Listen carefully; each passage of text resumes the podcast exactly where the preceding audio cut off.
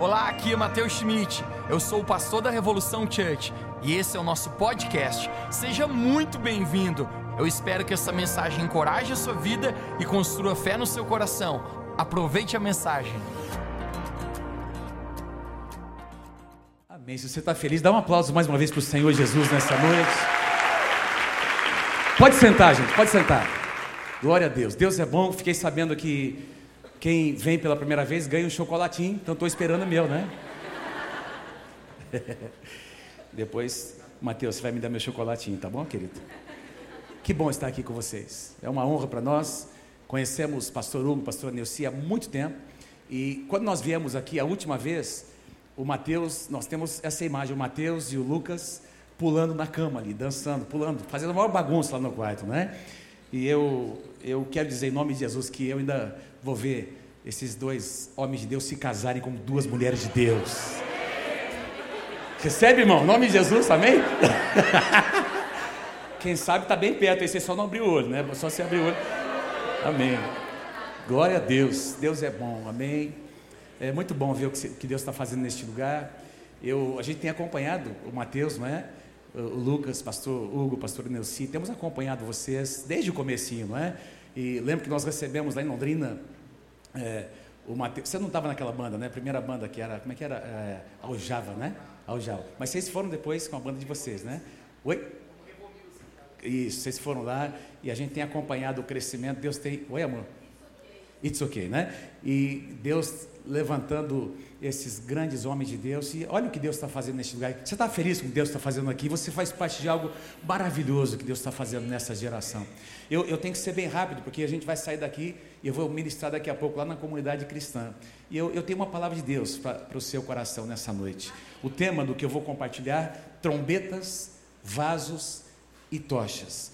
E eu queria pedir para você participar comigo. Se, se eu disser alguma coisa que toca o seu coração, eu quero ouvir um amém, eu quero ouvir um glória a Deus, eu quero ouvir um aleluia. Eu quero que você participe comigo. Amém? amém. Trombe, diga assim comigo: trombetas, vasos e tochas. Trombetas, vasos e tochas. Queridos, eu não sei se você concorda comigo, mas a Bíblia é um livro maravilhoso. A Bíblia é um livro maravilhoso. Quando você começa a ler a palavra de Deus, você se apaixona, você quer se aprofundar, você quer entender, não é, é, o que está acontecendo ali. Qual é o enredo principal, não é? O enredo principal da Bíblia é a história da redenção. Nós temos um personagem principal dessa história que é o Senhor Jesus Cristo. Tudo na palavra de Deus, no Antigo Testamento e no Novo Testamento aponta para essa pessoa central, o Senhor Jesus Cristo. Mas nós também temos muitos outros personagens, pessoas comuns como eu e você, que Deus usou para fazer parte dessa história. O livro de Atos começa dizendo, uh, quando Lucas escreve, ele diz sobre as coisas que a igreja, que o Senhor Jesus, aliás, começou a fazer, não é? E, de, e, e a gente vai até o final de, de, Atos e percebe que essa história não terminou, essa história está sendo escrita ainda e você faz parte dessa história. Deus usa pessoas, diga assim comigo, Deus usa pessoas comuns, como eu e você, diga para quem está do seu lado, como eu e você, Diga assim: para realizar coisas extraordinárias. Amém? Você pode dar um aplauso ao Senhor Jesus? Pessoas comuns são usadas por Deus para realizar coisas extraordinárias. Eu quero falar, conversar com vocês sobre a, a, história de um homem muito comum, não é? Um homem que teve muita dificuldade de entender o seu chamado. Ele tinha sentimentos sobre si mesmo que uh, colocavam ele no lugar de medo, de receio mas esse homem teve um encontro com Deus. Seu nome, Gideão. E muitos de vocês conhecem a história dos 300 de Gideão. Eu quero citar, eu quero falar um pouquinho sobre isso, mas eu quero falar sobre esses três elementos que estão presentes na história desse, desse exército que, que Gideão levantou, não é? Ali ao seu lado, trombetas, vasos e tochas. Nós encontramos a história de Gideão no capítulo 6, 6 7, 8, três capítulos apenas do livro de Juízes. Uh, você sabe que uh, os juízes uh, governaram sobre Israel durante aproximadamente 320 anos, desde Josué até o estabelecimento do primeiro rei de Israel, rei Saul, passaram-se aproximadamente 310, 320 anos, e durante todo esse período, Deus levantou 14 juízes para governarem sobre Israel, sobre as doze tribos, e Gideão foi o quinto desses juízes. Teve algumas mulheres de Deus que Deus levantou também, foram 14 juízes. E nós encontramos então aqui nesses capítulos 6, 7, 8 de Juízes a história desse homem de Deus chamado Gideão. Acompanhe comigo capítulo 2, versículo 18. Sempre que o Senhor lhes, dá, lhes levantava um juiz, eu quero falar sobre o contexto do livro, não é? Sempre que o Senhor lhes levantava um juiz, ele estava com aquele juiz que era levantado naquela geração e o salvava das mãos dos seus inimigos enquanto o juiz vivia. Diga assim comigo, enquanto o juiz vivia.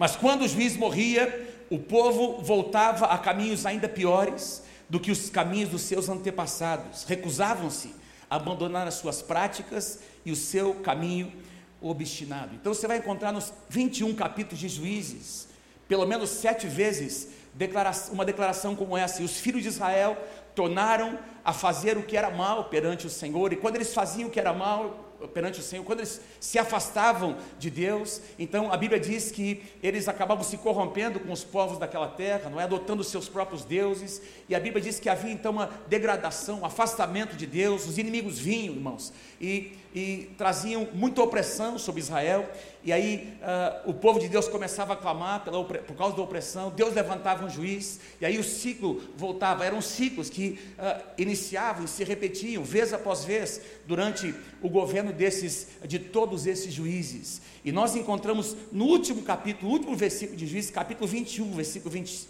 25, na tradução NVI diz assim: Naquela época não havia rei em Israel, cada um fazia o que lhe parecia certo. Naquela época não havia rei Israel, repete assim comigo: cada um fazia o que lhe parecia certo. Nós encontramos outras declarações em outras, uh, em outras traduções, não é? na NVT, cada um fazia o que parecia certo aos seus olhos. Na linguagem de hoje, cada um fazia o que bem queria. Isso aqui é um quadro do caos. Quando cada um faz o que quer, quando, quando cada um tem o seu padrão do que é certo e errado não é? quando não existe um padrão estabelecido, quando as pessoas não, não, não inclinam seu coração para um, um, padrão que já existe estabelecido na palavra de Deus, cada um determina o que é certo e errado, cada um determina o que pode e o que não pode. Esse é o quadro do caos, irmãos. Nós estamos vivendo isso na nossa geração, uma geração que não, não, não gosta de padrões, uma geração que não quer uh, que limites sejam estabelecidos. É ou não é verdade? Mas o nosso Deus é um Deus de padrões. O nosso Deus é um Deus de ordem. Quem pode dizer amém? Quando você tem uma experiência com Deus, Deus te traz para um lugar onde Ele começa a colocar a tua casa em ordem, as tuas finanças em ordem, o teu casamento em ordem. O nosso Deus é um Deus que ordena as nossas vidas e Ele coloca as nossas vidas debaixo de um padrão estabelecido na palavra de Deus.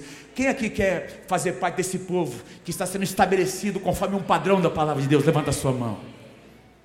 Irmãos, Deus quer fazer isso entre nós. E nós encontramos aí numa, nessa, nessa época, então, cada um fazendo o que desejava, não é? E aí a Bíblia diz, irmãos, que uh, os inimigos começaram a se levantar contra uh, o povo de Israel, especialmente os midianitas. Midianitas, eles eram um povo nômade que morava, eles moravam no deserto até hoje. Se você visitar ali a, a, o deserto da Palestina, não é? Ali perto do Egito, você vai encontrar uh, aqueles beduínos que moram, que vivem no deserto. Nós estivemos ali mais de uma vez, pelo menos uma vez nós estivemos ali, uh, subimos aquele monte onde, uh, onde Deus entregou as tábuas da lei em algum lugar ali para Moisés. Nós subimos o Monte Sinai e nós encontramos alguns beduínos ao longo do caminho. Eles vivem no deserto. Os midianitas, eles moravam no deserto, eles eram nômades, eles não estavam interessados nas terras de Israel, eles não estavam interessados em, em dominar uh, e, e tomar posse das terras. O que eles queriam era a colheita, o que eles queriam era o produto da terra. Então a Bíblia diz que durante sete anos, tudo aquilo que Israel plantava, tudo aquilo que Israel semeava, eles vinham exatamente na época da colheita e eles saqueavam todas as coisas. Você já imaginou isso, irmãos? Você semear, você plantar, você dar duro no teu trabalho. E quando você vai desfrutar do fruto do teu trabalho, não é? Que Deus quer te abençoar. Quem é que crê que Deus quer, quer abençoar o fruto do seu trabalho? Imagina você semeando, você fazendo o que Deus pede que você faça, levantando cedo, não é? Cumprindo as suas obrigações. E na hora que você vai colher o que o, o esforço do teu trabalho, o inimigo vem e rouba a tua colheita. Ele rouba aquilo que Deus quer te dar como herança. Agora pense comigo, não é exatamente isso que o inimigo quer fazer comigo, com você? Não é? Ele não quer exatamente roubar uh, o fruto da nossa terra, sim ou não? Ele não quer, ele não quer assaltar a nossa casa, não é? Uh, desviar os nossos filhos, ele não quer tocar nessa geração, ele não quer exatamente assolar tudo aquilo que seria a nossa herança, mas Deus está levantando uma geração que entende que existe uma terra, existe uma herança, existe uma terra prometida. Quando o povo de Israel, queridos, entrou na terra prometida, não é? Deus havia prometido a, a Abraão, mas, quase 500 anos antes, aquela terra representava todas as promessas de Deus. Eu e você temos uma terra prometida para conquistar durante a nossa vida, e essa terra prometida representa tudo aquilo que Deus prometeu para mim e para você. Acabamos de cantar aqui eh, as promessas de Deus, Jesus diz sim e amém para todas as suas promessas mas o diabo quer vir para saquear, para roubar aquilo que Deus quer nos dar como herança. O livro de Apocalipse, capítulo 12, diz que esse uh, uh, ser chamado Satanás, que lá no capítulo 12, João, na sua, na sua visão, ele enxerga uh, uh, esse uh, Satanás como um acusador, não é? Diz que ele está descendo agora nos últimos dias, ele, vem, ele desce com grande cólera, com grande ira, porque ele sabe que pouco tempo lhe resta. Quanto mais a segunda vida do Senhor se aproxima, mais fúria, mais indignado, com mais raiva ele vem para tentar roubar a tua colheita, mas ele, amados, eu estou aqui para dizer que ele vai se levantar para ver você prosperar de diante do Senhor, Ele vai se levantar para cair diante das suas vitórias e das suas conquistas. Em 2 Coríntios capítulo 2, versículo 11, nós encontramos uma declaração do apóstolo Paulo dizendo que nós não podemos ignorar as estratégias de Satanás para que Satanás não alcance vantagem sobre nós, porque nós não lhe ignoramos os seus desígnios, as suas intenções. Sabe de uma coisa, queridos? O nosso Deus é um Deus que tem uma agenda, mas Satanás também tem uma agenda. O nosso Deus é um Deus organizado, mas o reino das trevas também é organizado. Ele sabe exatamente o que ele quer. Ele conhece os nossos pontos fracos. Ele, a Bíblia diz que ele, ele prepara situações, tentações, não é como laços, porque ele conhece, ele, ele conhece a nossa estrutura e é por isso que nós precisamos depender de Deus. Precisamos depender de Deus. A Bíblia diz que a opressão era tão intensa, irmãos, que as famílias na época de Gideão viviam amedrontadas. Eles estavam com tanto medo, irmãos, que a Bíblia diz que muitas famílias abandonaram as suas propriedades porque eles estavam sendo saqueados ano após ano. Durante sete anos eles foram saqueados. E a Bíblia diz que muitas famílias abandonaram as suas casas para viver nas montanhas, em algumas cavernas. Imagine isso pais e mães levando seus filhos com medo daqueles inimigos que estavam ali.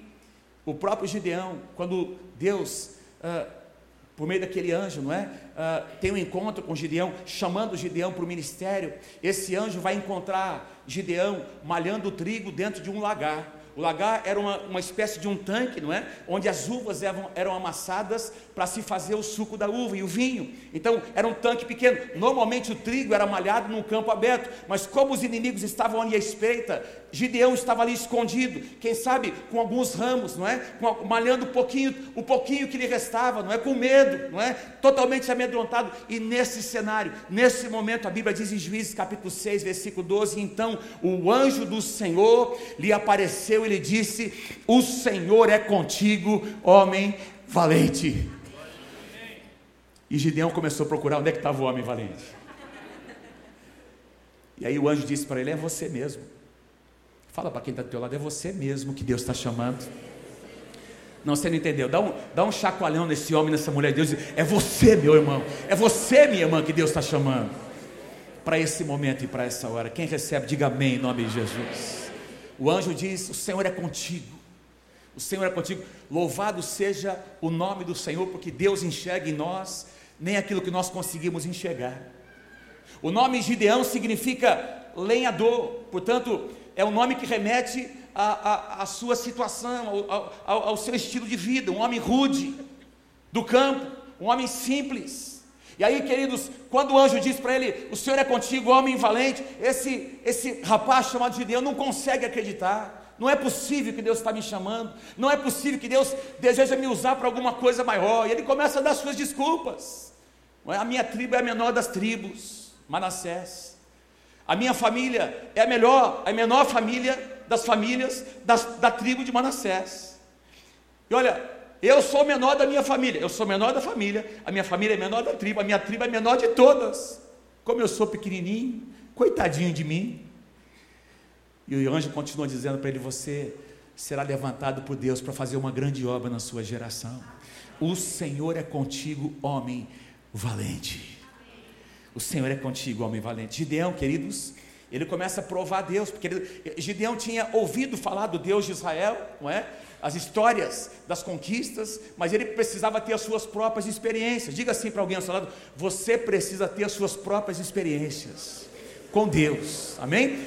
E ele começa a provar, ele faz. Eu não, eu não tenho tempo aqui para falar sobre isso, porque o meu, o meu foco é outro, mas ele começa a provar Deus, e Deus, Deus dá muitas provas a ele, irmãos, muito práticas, de que era Deus ali com ele, chamando, levantando Gideão para alguma coisa muito grande, muito especial. E Deus consegue convencer Gideão.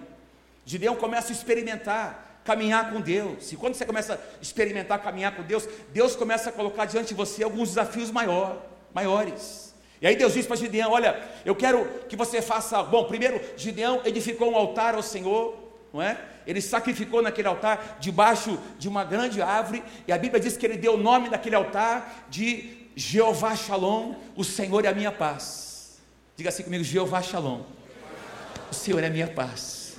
Deus estava trabalhando no seu coração. Logo em seguida, irmãos, a Bíblia diz que Deus começa a conversar com Gideão, diz, diz para ele: Olha, eu quero que você destrua esses altares, esses postes ídolos lá na fazenda do seu pai. Gideão era filho de um fazendeiro, um homem abastado, e o seu pai havia edificado alguns postes ídolos a Deus a Será ao Deus Baal. E aí Deus diz para Gideão: hoje nós vamos começar a limpar as terras de Israel. E vai começar na tua casa, vai começar no terreno do teu pai. Ele pede permissão para o seu pai, ele destrói aqueles altares.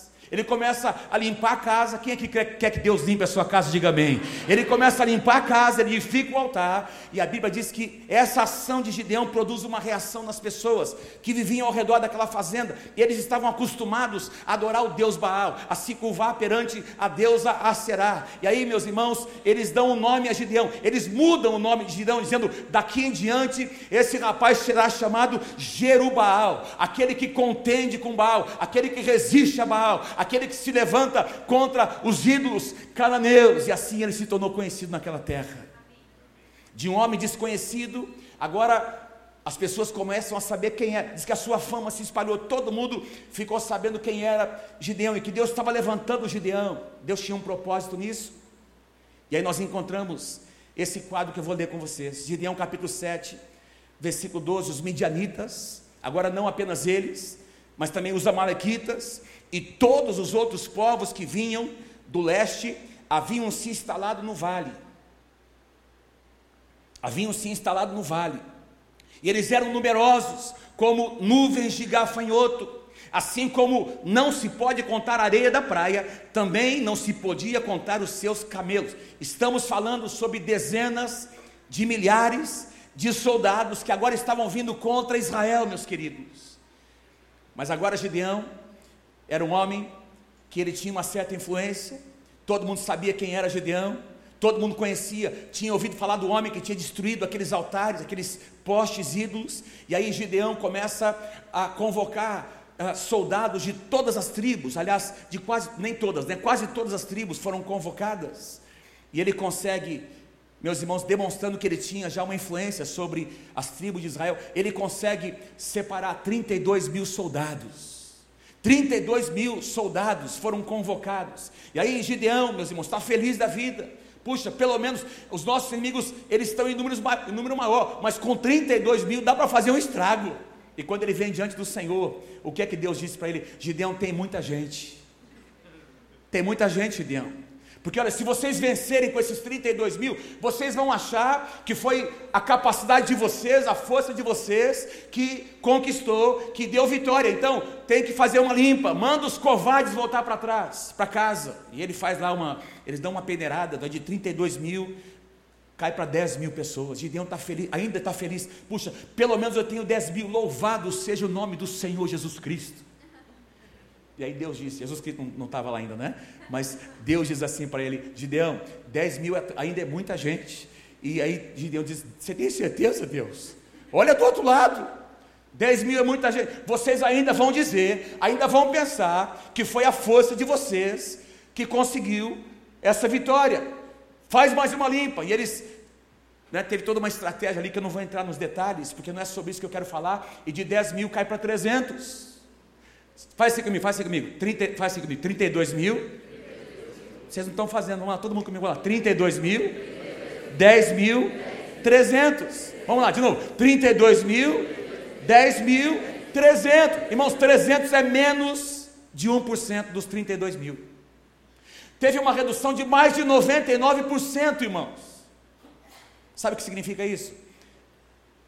Deus não precisa de muita gente para fazer a sua obra. Deus precisa de pessoas que estejam disponíveis. Amém? Deus não precisa de muita gente para realizar o que Ele quer realizar na cidade de Lages, mas quem estiver disposto vai fazer parte desse grande exército. É interessante, Deus não precisa de muita gente, mas Ele nos dá o privilégio de cooperar, de fazer parte com Ele nesse projeto que é o mais maravilhoso da face da terra, que é a igreja do Senhor Jesus. 300 homens. E aí Gideão entra numa crise. E aí começa a pensar: meu Deus, os caras estão lá, é, é, eles são milhares e milhares, não dá nem para contar. Diz lá que era como a areia do mar, era, gente, dezenas de milhares de pessoas, talvez mais de 100 mil, eu não sei quantas pessoas tinha, milhares e milhares. E aí Gideão entra numa crise. Quem não entraria? Quem não entraria? Ele começa a conversar com Deus, abrir o coração dele com Deus. Quem que crê que nosso Deus ouve as nossas orações? Diga amém. Deus ouve quando nós abrimos nossos sentimentos de um jeito sincero. E ele começa a abrir o coração, Senhor, será que vai dar alguma coisa? Eu acho que vai dar ruim esse negócio. Não vai dar certo. E aí Deus diz assim para Gideão, Gideão, faz, faz uma coisa, vem cá. Pega, pega um moço aí que trabalha com você, o seu assistente, vai lá. Então, diz que eles estavam, esse, esses milhares e milhares de soldados estavam lá no vale, não é? Gideão está aqui nas montanhas, eles estão olhando lá para aquele vale com 300 homens. E aí Deus diz assim: olha, vai lá, pega um moço, pega alguém, o seu assistente, e desce as montanhas, e vai lá na extremidade do arraial deles, e ouça o que eles estão dizendo sobre você, sobre o exército de Israel e sobre o Deus de Israel. E assim Gideão fez. Ele foi lá sorrateiramente com, com o seu moço, né, o seu, aquele rapaz que estava com ele. E quando ele chega ali, na, na, na, extremidade daquele arraio, ele começa a ouvir a história, uma história que um amigo estava contando para o outro. Um soldado disse que eles chegaram, uh, estava de noite, não é? E aquele soldado, ele tinha, ele, ele estava compartilhando, ele tinha acabado de acordar e ele tinha tido um sonho. Não sei se vocês conhecem a história. Ele começa a compartilhar o sonho que ele teve com seu amigo. Olha, eu estou perturbado, eu, eu não sei o que está acontecendo.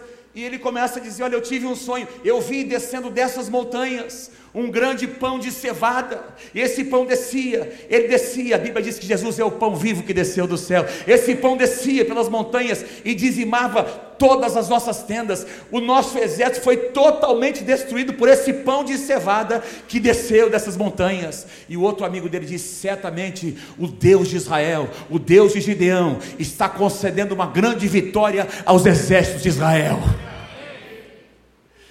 E aí, isso era tudo que, ele, que, que Gideão desejava ouvir, meus irmãos. A fé veio no seu coração. Deus usa situações, Deus usa, às vezes, às vezes, queridos, pessoas que estão até fora da igreja, não é? Em situações, eles nem conhecem o Senhor, e Deus usa situações, acontecimentos para despertar o nosso coração, sim ou não? Para levantar a nossa fé. Certa ocasião, Deus usou uma mula para falar com um profeta. E agora Deus estava usando uma mula. Deus estava usando uh, um, soldado do exército inimigo para dizer: Ei, Gideão, Deus já te deu a vitória. Gideão retorna, meus irmãos, lá para cima. E ele faz algo, leia comigo aqui, acompanhe comigo, Juízes capítulo 7. Ele retorna, cheio de fé, ele vem com, com aqueles 300 soldados, sobe aquela colina, e ele separa aqueles 300 soldados em três companhias de 100. 100 soldados, 100 soldados e 100 soldados. Ele coloca um líder sob um dos 100, desse, desse grupo, um outro líder, e ele está liderando ali um grupo de 100 homens, Juízes 7, 19 e 20, Gideão e os 100 homens que o acompanhavam chegaram aos postos avançados do acampamento pouco depois da meia-noite, assim que foram trocadas as sentinelas. Então, presta atenção, irmãos, que eles tocaram as suas trombetas e quebraram os seus jarros que tinham nas mãos. Versículo 20: as três companhias tocaram as trombetas e despedaçaram os jarros, empunhando as tochas com a mão esquerda e as trombetas com a direita, e gritaram: A espada pelo Senhor e por Gideão. Três companhias. E aqui, meus irmãos, cada uma dessas companhias com 100 soldados cada um, cada um desses soldados tinha na sua mão direita. Levanta a sua mão direita, diga assim: Eu tenho uma trombeta na minha mão direita. Amém? Na sua mão esquerda tinha um vaso. Diga assim: Eu tenho um vaso nas minhas mãos.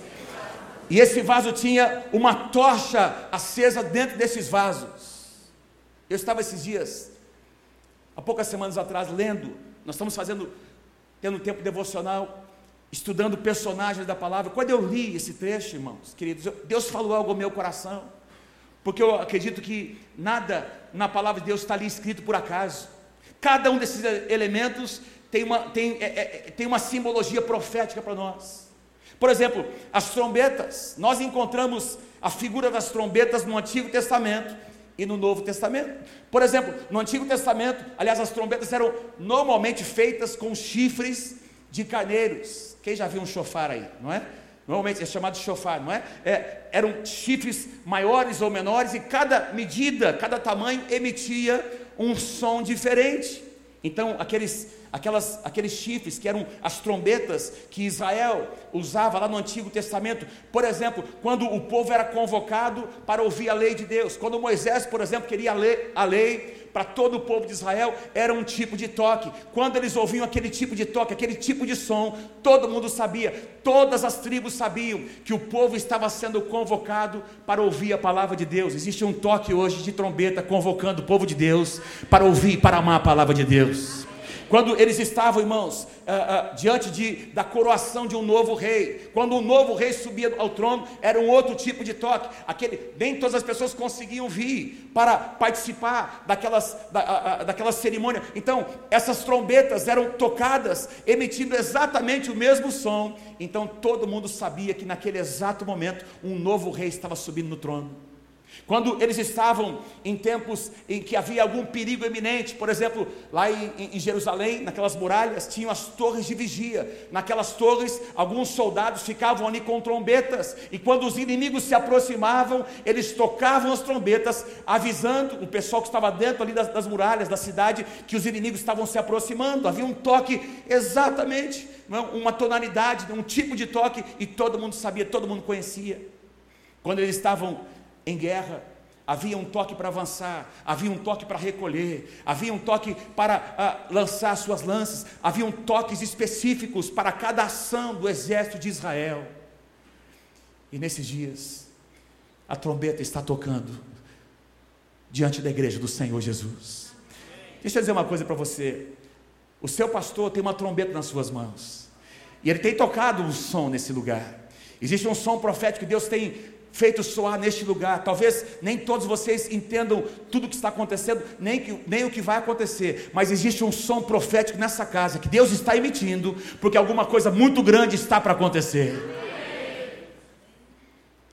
Lembra lá de Jericó? As muralhas de Jericó diz que o povo de Israel rodeou sete vezes, aliás, sete dias, cada dia uma volta. No último dia, sete voltas, e o que aconteceu no último dia? Depois da sétima volta, sete sacerdotes que estavam à frente da arca da aliança, que representa a presença de Deus, cada um deles tinha uma, tinha uma trombeta nas suas mãos, e meus irmãos, nada aconteceu antes que as trombetas fossem tocadas. A trombeta representa alguma coisa, o toque da trombeta representa sempre, é um som profético que representa alguma coisa nova que Deus vai fazer. E quando aqueles sacerdotes tocaram as trombetas, o povo começou a clamar e as muralhas caíram por terra, mas a trombeta foi tocada primeiro. No Novo Testamento nós encontramos, no livro de Apocalipse, sete anjos tocando sete trombetas, um som profético anunciando a vinda do Senhor Jesus. Nós encontramos em 1 Coríntios capítulo 15, presta atenção, Paulo falando sobre como será a, sua, como será a segunda vinda de Jesus. É linda essa passagem. O que é que Paulo diz? Deus vai dar uma palavra de comando, porque o tempo pertence a Deus, só Deus sabe o dia e a hora. Deus vai dar uma palavra de comando, e após a palavra de comando de Deus, a Bíblia diz que o arcanjo vai tocar a última trombeta. E depois do toque da última trombeta, quem aqui vai ouvir esse toque? Levanta a sua mão e diga: Eu vou ouvir esse toque. Quando a última trombeta for tocada, irmãos, a Bíblia diz que Jesus virá nas nuvens com poder e glória, com todos os anjos, para encontrar, a, a, igreja será arrebatada para encontrar o Senhor nos ares e para estabelecer o reino de Deus nessa terra. Mas tudo começa com o toque da trombeta. E Paulo vai nos dizer no capítulo 14, da, da, sua primeira carta, versículo 8: se a trombeta não emitir um som claro, um som certo, quem se preparará para a batalha? Irmãos, espiritualmente falando, eu creio que Deus tem colocado uma trombeta nas mãos de cada um de vocês. E deixa eu dizer uma coisa: é hora de você levantar a sua trombeta e começar a tocar, é hora de você marcar o seu terreno, é hora de você dizer para Satanás: nesse terreno você não vai entrar, porque esse terreno pertence ao Senhor Jesus Cristo. Você não vai tocar na minha herança, você não vai tocar naquilo que Deus colocou nas minhas mãos, isso aqui pertence ao Senhor Jesus. Sabe que nós temos feito algo lá em casa, é uma cultura que nós desenvolvemos e a, Mônica ajudou muito, porque a Mônica é uma mulher de oração. Nós às vezes estamos conversando sobre coisas triviais, de repente a gente ouve uma notícia de alguém, um telefonema, não é? A gente fica sabendo de alguma coisa e nós nos acostumamos a fazer, sabe o que? Parar tudo que nós estamos fazendo e tocar a trombeta, dizendo: não, Deus é que vai dar a última palavra. Essa sentença, essa declaração, esse diagnóstico, quem vai dar a última palavra é o nosso Deus. Me lembro de uma ocasião que a nossa filha, a Ana Ruth, que agora está casado, nossos três filhos casados. A Ana acabou de nos dar net, duas netinhas gêmeas. Aliás, nós temos sete netos e tem mais uma chegando daqui a pouquinho. Mês de abril está chegando mais uma, não é? Então está sendo uma delícia, é uma benção quando eles chegam. Toda terça-feira, irmãos, pensa numa alegria quando eles chegam em casa. E pensa numa festa que a gente faz quando eles vão embora. e pensa numa bagunça que a gente tem que limpar depois, não é? Mas é, nós temos nos acostumado, queridos. A Ana Ruth, quando era pequenininha, eu vou resumir a história, ela começou a ter uma situação de convulsão, não é? Algo muito sério que aconteceu. E, e a gente estava ali muito preocupado. Nós fomos procurar um médico, ela fez alguns exames. E esse médico disse assim: Olha, ela vai ter que tomar esse remédio para o resto da vida. Ela tem um problema neurológico. E aí nós até começamos a administrar o remédio ali na sala daquela, daquela médica, né? Não é? E, médico, não é? E nós, mas quando essa, esse médico estava dizendo que, uh, dando uma sentença no meu coração, e no coração dela nós tá, estávamos dizendo, Senhor, se, se eh, o Senhor vai permitir isso acontecer, nós vamos passar por esse deserto, mas nós cremos que tu podes curar a nossa filha, nós cremos no poder da ressurreição, nós cremos que tu és Jeová Rafa, nós saímos daquele consultório, nós entramos numa aliança, nós tocamos a trombeta. E nós dissemos que o nosso Deus poderia fazer um milagre naquela situação. Saímos dali, fomos para a casa dos meus pais, eles ungiram a Ana da cabeça aos pés, e a Ana foi curada pelo poder de Deus. Nunca mais ela fez uso daquele remédio, irmãos. Nunca mais teve qualquer convulsão. E nós temos experimentado muitas situações em que nós tocamos a trombeta. Quantas vezes nós estamos passivos diante de uma situação, o inimigo vem e ele começa a entrar no território que não é dele. Tem que ter um homem de Deus, uma mulher de Deus para dizer: aqui você não vai entrar, porque esse território pertence ao Senhor Jesus. Aleluia. Fala para quem está pertinho de você, toca a sua trombeta, meu irmão, minha mãe, em nome de Jesus. Acompanhe comigo o que aconteceu quando eles tocaram as 300 trombetas. Quando, capítulo 7, versículo 22, quando as 300 trombetas, pensa comigo, irmãos, 300 trombetas tocando, está tudo escuro, eles estão lá no vale, lá dormindo, e era meia-noite, né? era a troca da, da, da, sentinela, de repente lá nas montanhas, tudo escuro, porque aquelas, aquelas tochas estavam escondidas dentro dos vasos, daqueles vasos, de repente 300 trombetas começam a tocar, e quando, eu fico imaginando assim Mateus, como eram 300 tocando, não é? Tem, alguns talvez tinham um fôlego maior, outros um fôlego menor. Quando um parava, o outro tocava. Quando tocava, o outro parava. E era um, era um som ensurdecedor que começou a descer naquele vale. Ninguém sabia o que estava acontecendo. Mas veja o que aconteceu aqui, queridos. Juízes capítulo 7, versículo 22. Quando as trezentas trombetas soaram, o Senhor fez, louvado seja o nome do Senhor, que em todo acampamento os homens se voltassem uns contra os outros com as suas próprias espadas confusão no arraial do inimigo. E a vitória começou a acontecer, mas não tinha acabado ainda. Não eram apenas trombetas, eram também 300 vasos. Cada um dos, dos 300 soldados carregava na sua mão esquerda um vaso com uma tocha dentro. Eu não sei como é que era esse vaso. Talvez ele devia ter alguma alça para eles segurarem. Também não sei como eles quebraram, mas diz que eles quebraram aqueles vasos. E quando eles quebraram aqueles vasos, as tochas, a luz das tochas, meus irmãos, começaram a aparecer. A luz das tochas começou a aparecer. Diga assim comigo: o vaso precisa ser quebrado para que a luz apareça. Se o vaso não for quebrado, a luz não vai aparecer. Na Bíblia, irmãos, nós somos uh, comparados, não é? na, na, figura dos vasos, eu e você somos comparados com vaso. Paulo diz em 2 Coríntios capítulo 4, versículo 7, nós, porém, temos este tesouro maravilhoso, que é a glória de Deus, a luz do Senhor, em vasos de barro, para que a excelência do poder seja de Deus e não de nós. Era uma figura, o vaso, muito comum naquela época. Muito comum naquela época. Um vaso era uma coisa muito barata, não é? E, e aqui Paulo está mostrando para mim e para você, meus queridos, que o vaso, o vaso não é o mais importante, o mais importante é o que tem dentro do vaso. Você carrega um tesouro dentro desse vaso que é você. Diga amém se você crê em nome de Jesus. Fala para alguém ao seu lado, você tem um tesouro valiosíssimo aí dentro do seu coração. Amém? Agora diga assim para ele, mas se, mas se você não se quebrantar, a luz não vai aparecer. Diga assim para ele, para ela, quebranta esse vaso. E a luz vai começar a aparecer. Quanto mais quebrantamento, mais a luz aparece. Quanto mais nós diminuímos, mais Deus aparece. João Batista disse que eu diminua e que ele cresça. Eu sei quem eu sou e eu sei quem Deus é. Paulo estava dizendo aqui nessa passagem que não é, não é o instrumento o mais importante, mas é o conteúdo, não é o obreiro, mas a obra, não é o pregador, mas é a pregação, não é o vaso, mas é o tesouro que está dentro do vaso. Sabe, queridos, quando, quando você começa a entender algo, é, algo tão simples, não é porque Deixa eu dizer uma coisa a você: se tem algo que Deus não, não tolera, é um espírito altivo, queridos. Se tem algo que, que a presença de Deus não tolera, é, é, é, um coração arrogante. E tem apenas duas maneiras de nós experimentarmos o quebrantamento: ou nós vamos para este lugar de maneira espontânea, ou então Deus vai nos levar para este lugar. E aí vai ser mais difícil. O que estava acontecendo com Israel, Deus estava usando aqueles inimigos para quebrantar o seu coração. Eu não quero ser tratado pelos meus inimigos, eu quero ser tratado por Deus dentro da casa de Deus. Tem gente que se afasta, que foge, e aí vai ser tratado no mundo por pessoas que não amam Ele. Eu quero ser tratado por Deus e pelos pais e mães espirituais que Deus tem levantado na sua casa. Salmo 51, versículo 17. Os sacrifícios que agradam a Deus são um espírito quebrantado, um coração quebrantado e contrito, Deus não o desprezará.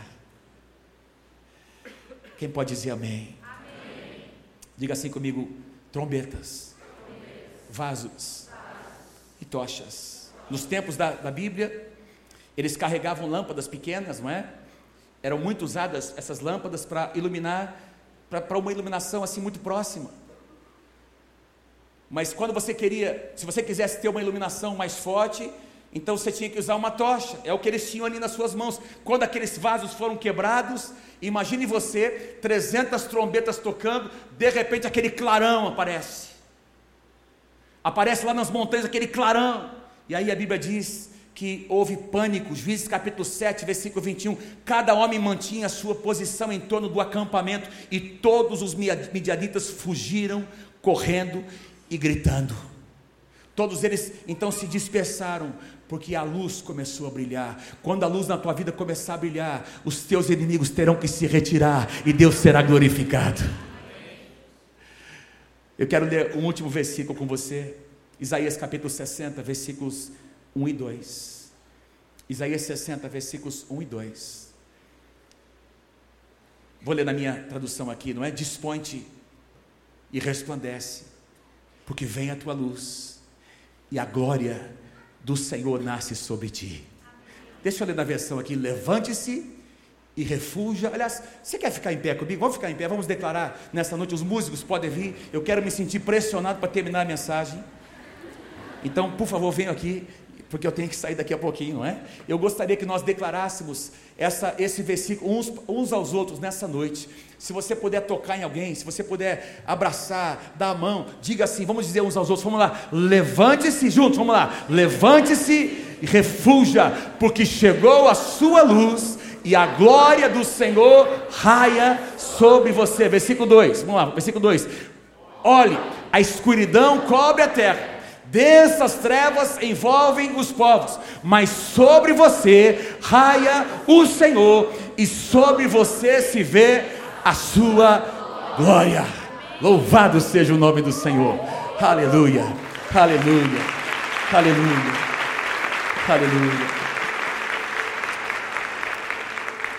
Preste atenção no que aconteceu, irmãos. Quando eles tocaram as trombetas, quebraram os vasos, a luz apareceu, eles declararam a espada pelo Senhor e por Gideão. Todo mundo gritou a espada pelo Senhor e por Gideão. Meus irmãos, que espada? Eles não tinham espadas. Eles tinham trombetas, vasos e uma tocha. Que espada, irmãos? A espada do Deus de Israel. Quando eles usaram as armas corretas, as, as, nossas armas não são naturais, diz lá em 2 Coríntios capítulo 10, as nossas armas são poderosas, são espirituais e são poderosas em Deus para destruir fortalezas. Louvado seja o nome do Senhor, a espada do Senhor passou pelo arraial do inimigo e houve grande vitória naquele dia. Põe para mim, não sei se vocês conseguiram colocar o último slide. Tem, dá para colocar para mim um resumo? Não é? Eu não sei se, você, se, se eles têm aí. Se eu, eu pudesse resumir para vocês, ah, assim, essa, essa mensagem. Acho que vocês não colocaram, não é? Então, eu queria que você repetisse em três frases. Diga assim comigo bem forte. Levanta uma das suas mãos. Diga assim comigo. A trombeta precisa ser tocada. Vamos lá, bem forte. Vamos lá. A trombeta precisa ser tocada. Eu vou falar, vocês repetem. A trombeta precisa ser tocada. O vaso precisa ser quebrado. A chama precisa estar acesa. Vamos lá de novo. A trombeta precisa ser tocada. O vaso precisa ser quebrado. E a chama precisa estar acesa. Que seja assim na sua vida em nome do Senhor Jesus. Que seja assim na sua vida, na sua casa. Em nome do Senhor Jesus. Feche os seus olhos. Eu quero orar com você nessa noite. Feche os seus olhos. Deus está levantando uma geração de homens e mulheres que conhecem o som da trombeta. Deus está levantando uma geração de jovens que vão levantar sua trombeta e vão reproduzir um som profético. Deus está levantando uma geração, meus queridos, que conhece o princípio do quebrantamento. O vaso precisa ser quebrado. Aquela mulher derramou aquele vaso que continha um perfume preciosíssimo, ela quebrou, ela derramou aos pés do Senhor Jesus. E Jesus disse: a história dessa mulher será contada de geração em geração. A luz do Senhor Jesus precisa brilhar nas nossas vidas.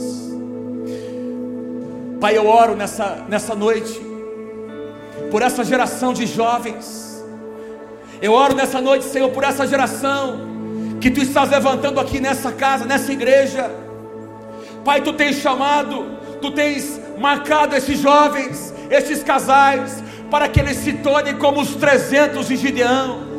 Nas mãos de cada um deles, tu tens colocado uma trombeta, meu Deus.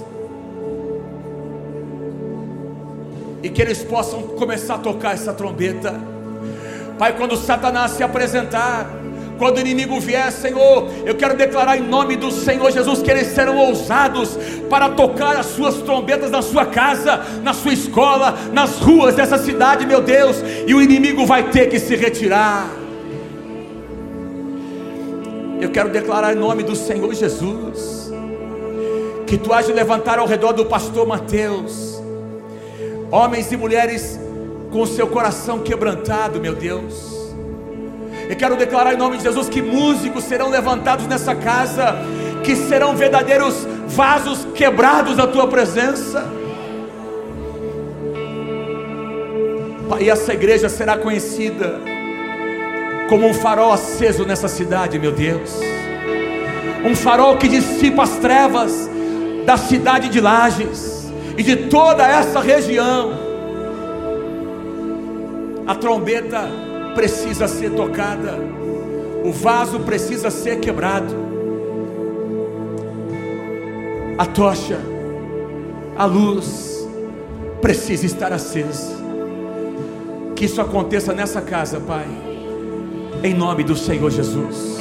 E todo o povo de Deus diga amém. Dê um grande aplauso ao Senhor Jesus nessa noite. Que Deus te abençoe. Que Deus te abençoe. Uma honra estar com vocês nessa noite. Amém.